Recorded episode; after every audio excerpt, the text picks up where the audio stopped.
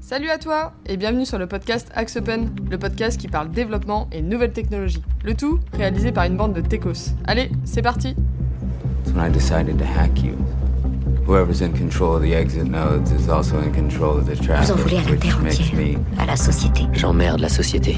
Je sais que vous avez beaucoup de raisons d'être en colère, mais ce n'est pas en refoulant toutes ces émotions à l'intérieur de vous que vous irez mieux. Salut à tous et bienvenue dans ce premier épisode de cette année 2019. Et c'est, j'ai compté, ça fait déjà le 13e podcast Axe Open au compteur. Donc félicitations tout le monde parce que Ça- ça pas va porter chance. Ça porte sans pas de chance. Du coup, bah, moi, je commençais, enfin, je tenais à commencer ce podcast euh, par, euh, bah, par des remerciements à tous ceux qui, qui nous écoutent et, euh, et qui nous ont fait des commentaires euh, ultra positifs l'année dernière. Euh, c'est vraiment sympa et en fait, ça nous fait vraiment plaisir et ça nous motive à fond pour euh, recommencer cette année. Euh, alors, au programme de ce premier podcast, on va parler architecture et, et plus particulièrement d'une nouvelle archi qui fait beaucoup parler d'elle ces temps-ci, l'archi serverless. Alors, pour parler du sujet, j'ai autour de la table avec moi Philippe, Bonjour. Arthur Bonjour. et on a un petit nouveau, Valentin. Bonjour. Du coup, Valentin, si tu peux te présenter en deux trois mots, dire euh, genre les technos que tu maîtrises, ce que tu fais. euh. Euh, bah, moi, ça fait 3 ans que je suis là à Axe Open. Je suis principalement sur euh, Java et JavaScript pour le front-end. Et euh, Expert Git. Ah oui, c'est vrai que c'est. C'est notre Expert expert Git. Le Ouais. seul. Et le skater de la bande aussi, euh, qui vient jamais sans sa planche. Euh, du coup, euh, pour commencer, bah, on va, comme à notre habitude, poser les bases. Alors, on n'a pas Monsieur Wikipédia euh, aujourd'hui pour le faire avec nous, alors je pense que c'est Philippe qui va faire Allez, je vais m'en charger. ouais. Alors, Philippe, l'archi d'un projet informatique, c'est quoi? Ça veut dire quoi? Alors, quand on va parler d'architecture d'un projet informatique, ce qu'on entend par là, c'est vraiment le découpage en briques de votre application. Dans votre application, je dis n'importe quoi, elle va avoir un frontal qui va être en JavaScript, elle va avoir un serveur qui lui va être développé en Java, puis elle va utiliser tout un tas d'autres parties logicielles qui peuvent être développées dans un, un tas de, de- en tas de technologies différentes. Et l'architecture, un petit peu, c'est comment on compose tout ça, comment on fait en sorte que tout ça fonctionne euh, pour arriver à avoir le meilleur rendu euh, pour, pour votre application. Ok. Du coup, c'est quoi les véritables enjeux euh, Alors les enjeux de l'architecture, c'est multiple. Déjà d'une, euh, il y a le fait qu'il faut que ça marche déjà, que les trucs fonctionnent ensemble, que ça communique. Euh, c'est pas forcément évident. Et puis il y a plein d'enjeux sur la maintenance dans le temps, sur la performance, sur la capacité de capacité de monter à l'échelle. Tout ce genre de choses, c'est vraiment des sujets euh, d'architecture. C'est vraiment l'une des premières étapes quand on crée un projet informatique, c'est de définir quelle va être l'architecture pour ce pour ce pour cette euh, application, sachant que euh, pour toutes les applications, on va pas pouvoir avoir la même architecture parce qu'on va essayer de répondre à des enjeux qui sont différents. Ok. Et au niveau des contraintes, il y a aussi la contrainte de sécurité qui Mm. devient de plus en plus importante euh, au fur et à mesure des années, puisque c'est de plus en plus, on va dire, facile de, de casser ou d'entrer dans une architecture, et du coup, il faut vraiment euh, blinder de ce côté-là parce que ça peut donner des vraies, des vraies pertes. Et c'est vrai que euh, dans les enjeux du RGPD, il y a vraiment cette notion de security by design. Et security by design, ça sous-entend aussi que dès l'architecture, dès la phase de conception un petit peu macro de l'application, bah, on essaye de mettre, euh, je vais dire des verrous, c'est pas le bon terme, mais on essaye de mettre en place des espèces de choses qui empêchent, euh, en tout cas, dans, dans- enfin, qui essayent d'améliorer la sécurité de manière générale. Je pense que ça fera l'objet d'un prochain Ouais. podcast, hein, parce qu'on a, aussi beaucoup à dire sur, euh, sur le sujet. Ok, du coup, quand on va. Enfin, une architecture classique, on va dire, s'il y en a, en tout cas, du, du plus- Alors, en tout cas comme on le faisait ouais. traditionnellement. Alors c'est de moins en moins vrai l'architecture classique. Alors Ok. l'architecture, a- si on fait un tout petit peu d'historique, l'architecture classique c'était à l'époque, dans les années 90-2000, c'était euh, une application euh, développée sur un ordinateur, donc ce qu'on appelle nous le client lourd. Mm. Il n'y avait pas de serveur, il n'y avait pas tout ça, c'était une appli, elle tourne sur, sur, sur le PC et ainsi de suite. Après on est passé à l'architecture client-serveur, c'est-à-dire que grosso modo bah, il y avait une application client lourd qui allait appeler un serveur qui lui-même avait une base de données. Généralement c'était pour euh, avoir plusieurs utilisateurs en parallèle. C'est encore le schéma d'un jeu vidéo. Un jeu vidéo, c'est une application client lourd, et puis on a un serveur qui fait communiquer les, les clients entre eux. Après, on est passé à l'architecture, ce qu'on va appeler multi-tiers. Grosso modo, c'est dès que vous allez avoir une application un peu web, on va essayer de découper l'application avec euh, une partie web, une partie serveur, une partie base de données. C'est une architecture multi-tiers, hein, cette partie-là. Dans les... Il y a quelques années, on a commencé à introduire des architectures microservices. Donc là, on essaye de découper la complexité de la partie plutôt serveur en petits modules qui sont réutilisables. Mhm. Et là, on commence à voir poindre une nouvelle technique qui est les architectures serverless, dont on aura l'occasion de, de parler euh, plus amplement dans ce podcast. Bah, je pense qu'on va d'ailleurs en parler dès maintenant, parce que moi, je pense qu'on a, on a un peu proposé le contexte, donc c'est à peu près clair pour tout le monde. Euh, du coup, bah, une archi serverless, c'est vrai qu'on en parle pas mal, ça fait quoi? Ça fait, euh, ça fait 2-3 ans maintenant Peut-être À peu près? Ouais, euh, c'est arrivé, euh, c'est- arrivé avec le, la pointe des technologies cloud, on va dire, donc avec Amazon et, et Azure, qui ont sorti du serverless plus facilement et plus, on va dire, plus accessible à tout le monde. Euh, mais globalement, ouais, je pense que ça fait 2-3 ans que c'est vraiment euh, qu'on en parle vraiment. Ok. Du coup, une, ar- une archi serverless, c'est quoi exactement? Donc, euh, sans serveur? Globalement, oui, c'est sans serveur. En fait, c'est avoir des, donc votre serveur, donc il sera encore découpé en plein de services.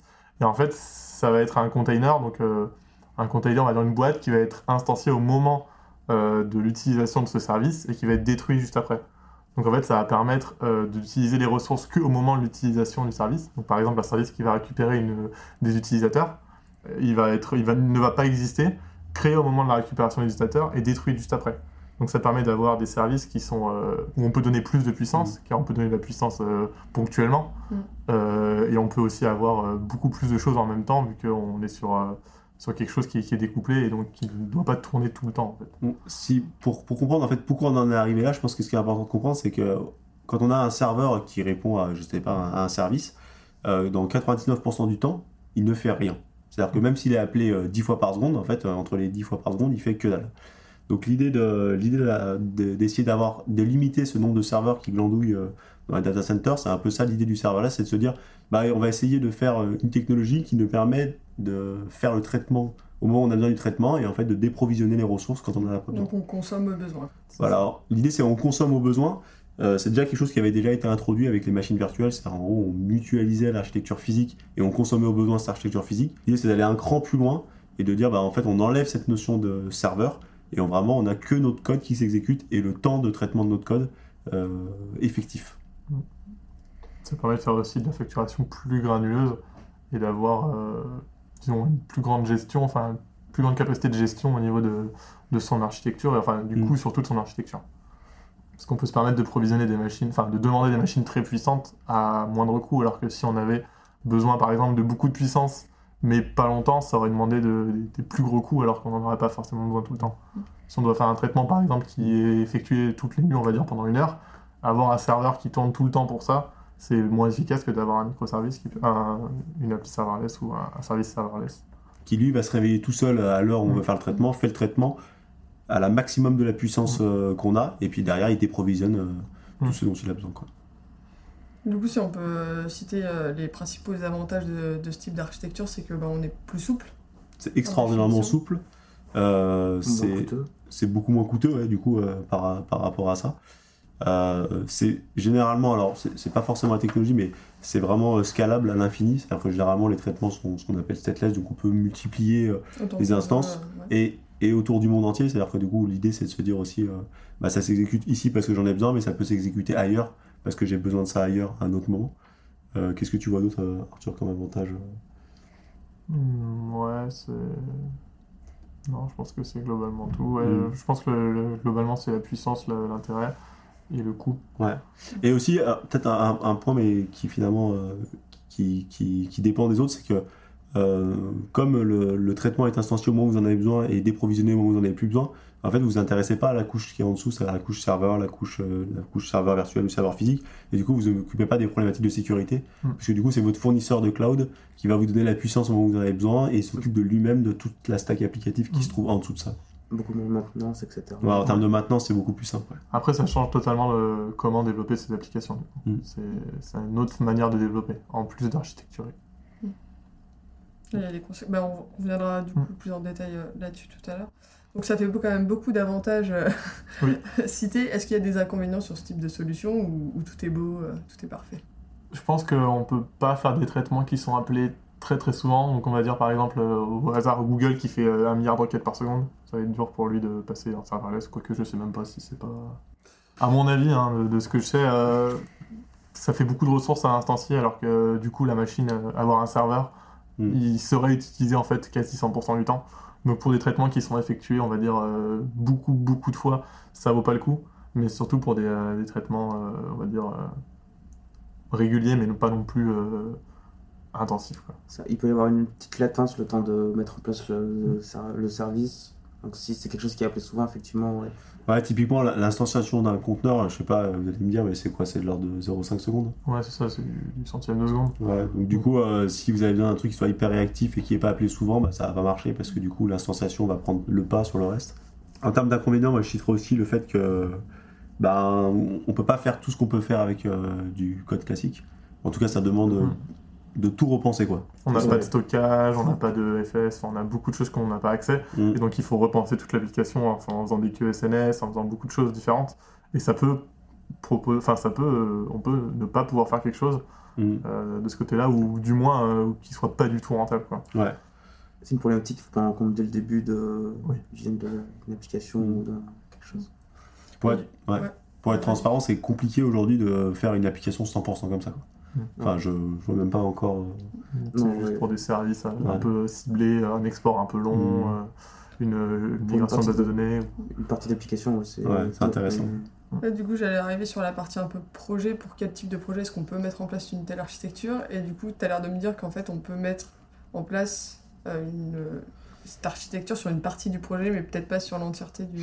Bah en fait, ce qui se passe, c'est que dans les projets, euh, on aurait, je dirais, 80% de l'application qui pourrait être éligible à ça, mais on a toujours 20%, on est obligé de faire des trucs un peu euh, legacy, euh, je sais pas, aller taper un file system, aller, envoyer je sais pas quoi dans le SI du client, enfin, il y a toujours un truc qui fait qu'en fait, on est obligé d'utiliser une vieille techno, et on peut pas faire, peut pas faire ça facilement avec ça.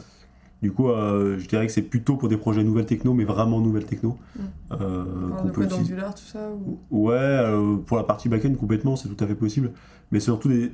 moins on a de, d'historique à maintenir, le plus simple. C'est-à-dire, si vous partez d'une feuille blanche et vous dites, ben, mon application, elle va tourner en mode euh, autonome, j'ai besoin de rien d'autre, Mm. on peut envisager de faire ça entièrement comme ça. Mm. Après, euh, c'est quand même pas souvent le cas, et du coup, c'est Parce que ça arrive de faire des, des, euh, enfin, des, des clients qui se disent bon, bah, on a eu un projet, euh, un projet euh, bah, qui, je sais pas, qui a 2-3 ans d'existence, Mm. admettons, et euh, de les faire migrer du coup euh, vers des archives serverless. Ou Non. c'est quelque chose qui est super. Non, ça n'existe pas parce qu'il y, a- il y a déjà d'une, euh, le coût de migration serait tel que vous perdez le coût de, que vous gagneriez en. Bah, en- c'est, c'est- c'est le coût de développement en fait, de base Ouais. initial. Donc, euh, Ah, parce qu'il faut tout repenser. Voilà. ouais, Donc soit ils pensent que l'application va encore avoir euh, beaucoup de temps derrière elle et que ça vaut vraiment le coup.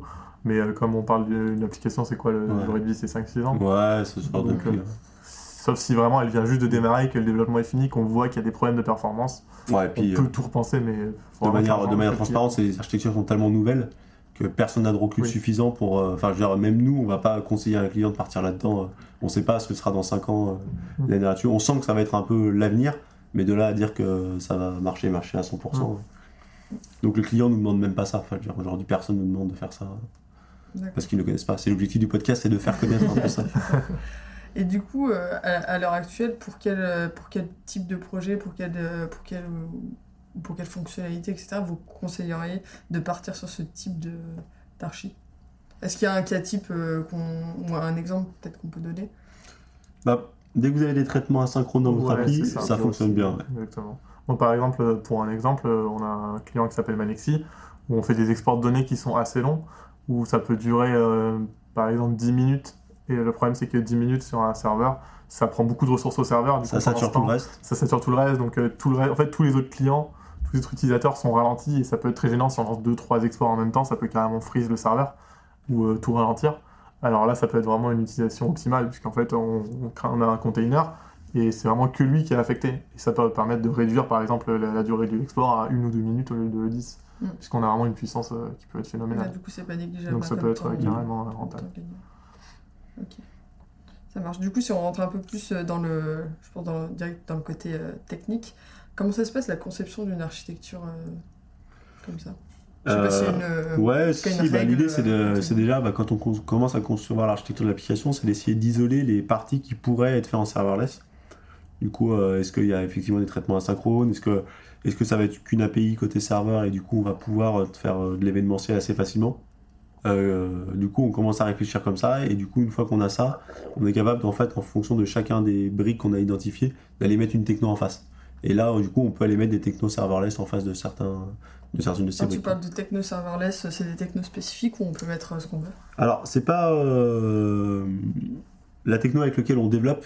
euh, ça- Il y a plein de technologies. On peut faire ça en JavaScript, on peut faire ça en, en Java, on peut faire ça dans n'importe- à peu près dans n'importe quelle techno.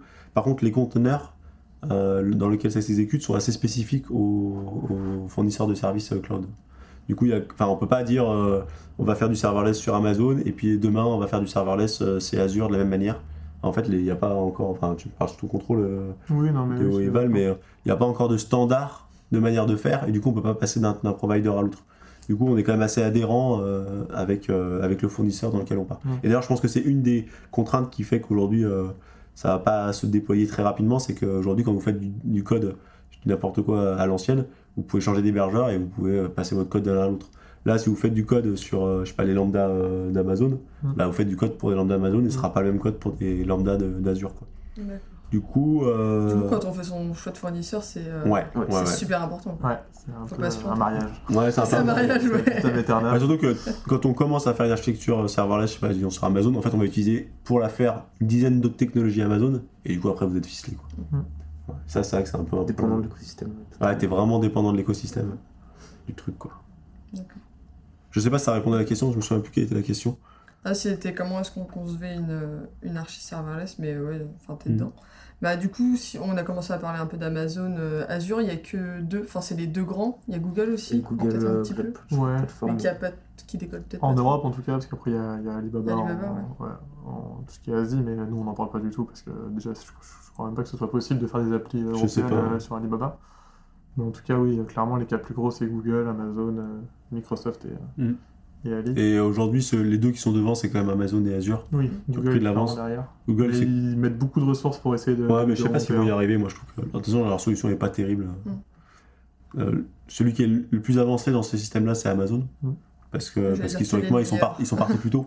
Ouais. Oui. Donc déjà, Ouais, c'était- de- C'était les premiers, je crois, qui ont Ouais. fait des lambda, enfin des, Ouais, des fonctions. Et du coup, entre les deux, euh, c'est que... donc ça reste Amazon le meilleur pour vous aujourd'hui Ouais. Vous avez testé les deux coup? Bah, Quentin qui est, qui est pas ici, mais euh, lui a testé, et du coup, bon, lui, il est c'est un Microsoft fanboy, donc du coup, c'est compliqué. mais il avait l'air de dire que c'était bien aussi. euh. Azure, ouais. Ouais, je pense qu'ils sont tellement, enfin, ils se tirent tellement la bourre qu'il y en a vraiment un qui est derrière l'autre euh, fatalement. C'est vraiment, ça se joue vraiment sur des détails. euh, mais niveau performance, coût, à mon avis, on est dans les mêmes, dans les mêmes branches. Et du coup, si on parle un peu plus d'AWS qu'on connaît plus ici, euh, en termes d'outils, euh, ça, enfin, mettre une archi comme ça en, en place, ça, enfin, ça fait appeler quel outil, combien d'outils, est-ce que, euh, enfin, à quel point est-ce que c'est, euh, c'est complexe? Ou alors c'est euh, peut-être spécifique à chaque. euh, Bah, développer, les, développer pour euh, je sais pas, une lambda Amazon, c'est, ça demande quasiment pas d'outils, c'est assez simple à- Mm. à, faire. Après, le problème, c'est que euh, pour faire toute l'architecture, vous pouvez pas utiliser qu'une- qu'un service, et du coup, vous allez devoir utiliser 50 autres technos. Ouais. Et l'ensemble des technos sur Amazon, ça commence à devenir. Enfin, vous, vous êtes formé. euh, Ouais, il y avait plus d'une centaine Ouais. de services. Donc a- après, ouais, il y en a beaucoup qui servent pour le machine learning, pour l'IoT, donc euh, Mm. qu'on n'utilise pas. Mais les services utilisables pour, euh, pour faire une architecture, euh, il y en a peut-être une trentaine. Donc on peut Ouais. vite se retrouver avec euh, un beau ça sac va, de ça monter une architecture euh, serverless sur Amazon, euh, c'est euh, c'est du boulot, quoi. Ouais. Ah, parce que du coup, Val, il est en train de le faire actuellement, là, et il peut dire que c'est du Un boulot. peu ouais. l'usine à gaz, ouais. parce que au final, c'est quoi la, enfin la, la- enfin comment ça marche concrètement et, que- euh, et quelles sont les différences par rapport à la mise en place du coup d'une archi classique? C'est quoi les spécificités en fait qu'on, ou en tout cas les difficultés auxquelles vous pouvez faire face en montant une archi euh, avec Amazon euh, par rapport à ce que. En fait, il faut vraiment penser toute la conception autrement, parce qu'en fait, il faut vraiment penser chaque bloc comme étant un bloc indépendant, en fait, et qui... Parce que la communication entre différents services, en fait, c'est très difficile, puisqu'en fait, le, c'est, c'est le, le container est instancié et détruit juste après. Du coup, on peut pas avoir de, de fichiers temporaires ou de, de- de variables qui sont... euh, de sessions, etc. Donc en fait, il faut tout penser autrement, euh, en ayant des, euh, des queues, en ayant etc. Et donc c'est pour ça qu'en fait, c'est juste la conception qui est différente. Après, la, la mise en place, je pense pas que ce soit plus dur que- qu'une appli normale, mais c'est juste qu'on a été formaté à faire des applications, des architectures euh, Classique. classiques, et du coup là ça change vraiment toute notre façon de penser. Je pense que c'est ça le plus dur pour Ouais. C'est le l'instant. plus dur, ouais, c'est Ouais, la- Mais, euh, techniquement, euh, c'est des Après, moi, je trouve que super, euh, euh, le debugging est un peu plus compliqué quand même sous ces trucs-là. Oui, bah, parce qu'on n'utilise que la console Amazon et que du coup on n'a pas vraiment de- d'IDE puissant en fait. Ouais, moi, je- il manque un IDE qui permette de comprendre un peu tout. Mm. Bah, faut voir que c'est des technos qui sont très récentes, hein, Oui, franchement. Après, ça va vite évoluer, je Mm. pense. hein. Ouais, ça va évoluer. Bah, après, la question, dans ce genre de techno, la techno, elle est pas mauvaise. Après, c'est est-ce que les clients sont prêts à suivre? Mm. Euh, et prendre le risque de partir là-dessus, c'est un autre sujet. Mm. Parce que si aucun client, la techno va être super, si aucun client, enfin c'est eux qui amènent l'argent, du coup si aucun client est d'accord avec ça, la techno Mm. va se casser la gueule quoi. Parce qu'au au final, on a commencé à en parler avec certains clients. Il y en a qui sont peut-être plutôt chauds à, Ouais, cas, à évaluer la solution. Après, euh, Ouais, c'est toujours entre les deux. C'est-à-dire qu'en fait, quand vous êtes un client, vous allez faire du développement sur une techno, vous allez être lié à un hébergeur et que dans 10 ans, on sait pas ce que ça va être. C'est toujours un peu compliqué. quoi. Mais après, sur les petits projets où on peut se faire plaisir, on le fait. quoi. Voilà, c'est surtout ça. quoi. Mais euh, donc, on parle un peu plus du long terme. Niveau maintenance, ça se passe comment? Que on c'est n'a pas assez de recul. Ouais, Pas assez de recul encore. Après, euh, eux, euh, genre Amazon ou, les, ou Azure, eux, ils avancent vite, ils avancent très vite. Du coup, moi, j'ai toujours la peur que ce qu'on a développé euh, dans une lambda euh, dans, maintenant, dans 10 ans, ils soient Mhm. capables de la maintenir. euh. Je sais pas ce que tu en penses. euh. Après, ça reste sur des technos qui sont assez solides. Mm. Ça reste sur du Java. Enfin, quoi, AWS, ça reste sur du Java, Python et, euh, et, euh, JavaScript. et JavaScript Node. Donc ça reste sur des. euh, Enfin, je veux dire, Python, Java, c'est inscrit. Voilà, c'est des technos solides qui, sont, qui évoluent plus trop, on va dire. Python, concrètement, je sais pas combien de temps ça fait qu'ils n'ont pas fait changer de version majeure, mais euh, voilà. Et euh, du coup, euh, je pense que niveau, niveau technologie, on est bien. Après, on peut toujours se demander euh, ce que va faire Amazon. C'est toujours ça le risque. Mais je pense que niveau technologie, il n'y aura pas de souci de ce côté-là. Ça va surtout être Amazon, s'ils vont pas se dire un jour, bon, bah, on arrête les lambda ou quoi que ce soit. quoi. Parce que c'est vraiment eux qui sont dépendants. Mm. Et on n'a aucune assurance que d'ici 10 ans, il y aura encore les lambda. Quoi. Mm. Ça se trouve, ils vont tout migrer sous un autre système qui s'appellera autre part, autrement, et il faudra tout redévelopper. Et c'est surtout ça le. Bah, c'est un peu le, Bah, le défaut des géants du numérique, c'est qu'en fait, ils en ont rien à foutre de l'historique parce que eux, ils avancent à leur rythme. et, euh. Tu suis, tu suis. Ouais, tu suis, tu suis. Enfin, t'es obligé de suivre. Quoi. Ouais, t'es obligé de toute façon. Mais bon, c'est des coûts qui sont prohibitifs. hein. À faire une architecture. euh, enfin, tu vois, je me suis fait un Cloud Formation pour faire ton architecture tout court. T'as déjà cramé au moins 15 jours pour démarrer ton projet. Quoi. Ouais, ouais. Bah, du coup, j'allais arriver à- sur ma, de mes dernières questions. Euh, en termes de coût, ça donne quoi? Du coup, euh, on- c'est diff- enfin, de- d'après ce que j'avais cru comprendre, c'est difficilement estimable. C'est encore plus difficile Ouais. d'estimer qu'avant, parce qu'on peut avoir une appli. Soit on a une appli interne où le, le client sait exactement, enfin quasiment exactement combien, il a 30 employés qui vont l'utiliser 10 fois par jour, donc euh, on a vraiment un coût qui peut être estimable. Soit on a une appli qui est ouverte au public, et là, c'est, j'ai envie de dire, quasiment impossible de savoir. Sauf si euh, ça fait euh, 10 ans qu'il est dessus, qu'il a y a un vraiment une. retour euh, sur voilà. l'expérience, etc. Ouais, Mais, personne euh, ne sait jamais ça. Oui, non. Ça dépend c'est de la sûr. charge de. Ça dépend de la charge, ça peut, l'application, ouais. du jour au lendemain, ça peut être, euh, ça peut doubler, enfin, c'est compliqué, Et sauf beaucoup, pour une c'est- appli interne, quoi. On peut dire que c'est pas cher, mais c'est dur à savoir euh, à l'avance. quoi. C'est dire, dans l'idée, c'est mon- ouais, dans l'idée, Je c'est pense pas que dans cher. tous les cas, c'est pas cher. Parce que même si on a des millions d'utilisateurs, il aurait fallu euh, des milliers de serveurs derrière, donc Ouais. euh, ça se balance en fait. Je pense que dans tous les cas, c'est moins. Après, par contre, combien bien. ça coûte si on parle que du coût d'exploit Mais en fait, euh, le coût de création, c'est quand même aujourd'hui beaucoup plus cher de Oui. faire une application comme ça parce que du coup, euh, Mm. bah, tout le monde part un peu. Il faut explorer quoi. Ouais. Mais je pense que c'est clairement l'investissement qui vaut le coup. Du coup, bah, enfin, si on devait donner un avis général du coup sur l'archi euh, serverless, Amazon, etc., vous êtes plutôt positif du coup euh, Si c'est optimal, oui. Ouais. Si ça vaut pas le coup, non, parce que comparé à une architecture normale, euh, enfin, sur euh, quelque chose qui vaut pas le coup, je pense qu'il vaut même pas le faire sur une architecture normale, mais si ça vaut vraiment le coup, qu'on est sur des gains euh, vraiment euh, qui, valent, qui valent le coup. Après, moi, je pense que personnellement, ça reste l'avenir. C'est-à-dire que euh, aujourd'hui, plus personne n'a envie de s'en- de s'ennuyer avec des serveurs physiques. On ne s'en Oui. on s'en occupe plus. On a des serveurs virtuels. Bientôt, plus personne va vouloir en- en- avoir envie de s'occuper de serveurs virtuels. Et du Mm. coup, on va aller vers ce genre d'architecture. Mais aujourd'hui, je pense que euh, dans, il va falloir au moins 5-6 ans, à mon avis, pour qu'on commence à vraiment euh, ce soit capable de faire ouais, des trucs euh, un peu poussés. Quoi. Ok, bon bah du coup, euh, on, on se donne rendez-vous dans 5-6 ans pour, pour en parler. Bon, on en reparlera avant, je pense. hein, mais du coup, euh, mais- ça marche. Ok. Bah, du coup, on a, je pense qu'on a, on a à peu près fait le tour du sujet. On va passer à notre euh, fameuse rubrique coup de gueule, coup de cœur. Arthur, t'avais un petit coup de gueule là, je t'ai entendu un peu râler en arrivant dans le bureau tout à l'heure. Ah non, mais euh, sur NPM, donc le gestionnaire de package de, de Node et de Angular, c'est euh, euh, jusque maintenant, je trouvais ça vraiment super. J'avais jamais eu de gros problèmes. Et en fait, euh, enfin, on sait tous que les gestionnaires, gestionnaires de dépendance, c'est des sacs de nœuds. Enfin, ils peuvent être horribles. Et là, hier, je tombais sur un, un- un problème sympa où en fait, un- une dépendance d'un package qu'on utilisait avait fait une release euh, foireuse, donc qui faisait cracher l'application.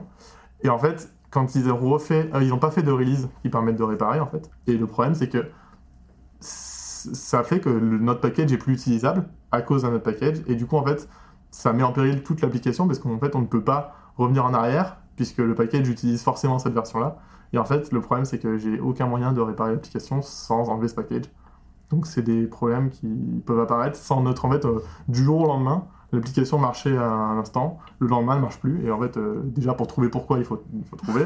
Et ensuite, il n'y a quasi aucune, euh, aucun, aucune réparation. Il faut juste aller contacter l'éditeur du package et lui dire de se dépêcher de faire un Et fixe. tu les as contactés? Et euh, je les ai pas contactés parce que c'est pas mon projet, c'était sur, euh, chez EDF, mais euh, on leur a dit de contacter et il faut, faut faire une issue sur Git et espérer qu'ils répondent rapidement. Quoi. Mais sinon, t'as. Super. Enfin, après, c'était. Là, dans, dans le cas là, c'était pour des, pour des tests unitaires. Du coup, on, on a juste dit au projet de, bah, d'enlever, les tests unitaires pour, euh, pour le moment. Mais euh, ça peut être. Je pense que ça peut être vraiment gênant et on peut avoir des gros problèmes euh, en production ou quoi que ce soit. Donc, euh, jusque-là, moi, je trouvais ça super, j'avais aucun, aucun problème. Bon, Philippe avait déjà râlé. Hein, Ah ouais, non, beaucoup moi, je- Mais euh, je, me- je le défendais jusqu'à maintenant, mais là, bon, ça va être plus. euh, Là, tu peux plus. ouais, ça- ah, je, je- je trouve ça quand même intéressant parce qu'au final, euh, gérer des dépendances de milliers de packages, c'est quand Ouais. même assez compliqué. On peut pas avoir de fonction, de solution parfaite. Mais euh, là, ça m'a vraiment pris la journée. Ça m'a pris la tête. Ça avait l'air génial ta journée Voilà. d'hier. Bon, Val, tu, tu m'as dit que t'avais un petit coup de cœur là Euh, ouais, moi du coup c'est sur euh, CloudFormation de WS. Donc parce que en ce moment je suis en plein dedans justement sur le. Je suis en train de monter une architecture euh, AWS. Et ouais, donc ça permet de monter l'architecture avec un seul fichier. On explique tout ce qu'on veut pour notre architecture, etc. On configure tous nos réseaux, etc. etc. Et franchement, il suffit de. C'est versionné, donc on l'a dans notre Git. On peut créer des. Ah, une- un duplicata de notre environnement pour une production, une recette. Et ça permet de faire des choses vraiment rapidement et simplement. C'est simple, en quelques Ouais. clics, c'est ok. Ouais, ce qui est cool, Exactement, c'est que c'est la première fois où on peut programmer une architecture. Exactement, ouais. Et ça, c'est vraiment top, quoi. pour le coup. En gros, grosso modo, pour, pour euh, expliciter, expliciter ça plus simplement, pour installer un serveur, bah, il faut brancher un câble et tout ça, enfin, c'est pour, euh, pour euh, Aliomatic. Là, en fait, vous dites, bah, j'ai besoin d'un serveur euh, de cette puissance-là, euh, machin. Vous lancez, vous lancez l'exécutant et boum, tout s'instancie euh, Mm. dans le cloud. C'est Le le dire. Et euh, vraiment utilisable sur n'importe quel compte AWS, donc en fait, euh, vous pouvez le donner à un client, enfin, vous pouvez l'utiliser pour n'importe quel type d'application, en fait. Vous Mm. n'êtes pas cantonné à il me faut un serveur ci, un serveur là, il faut bien gérer ça, etc. C'est vraiment euh, utilisable par n'importe qui. Et en tant que bon codeur que nous sommes, pouvoir coder une architecture. Voilà, ça c'est beau ça. Et c'est c'est versionné, c'est ça. Et donc, si on fait une modification, que il y a une erreur, il suffit juste de faire un rollback. Ouais, et on en revient là où on était à l'état d'avant et c'est parfait. Génial. C'est le, c'est le master de Git qui parle. Voilà, donc il est content, il pourra faire plus de. Super euh, expert. Ça marche, bah du coup, euh, bon, on va clore le podcast. Du coup, bah, je vous remercie à tous bah, d'avoir participé aujourd'hui, de nous avoir écoutés, et puis bah, on se dit euh, à bientôt pour euh, de nouvelles aventures. Bye bye. Salut, salut Salut.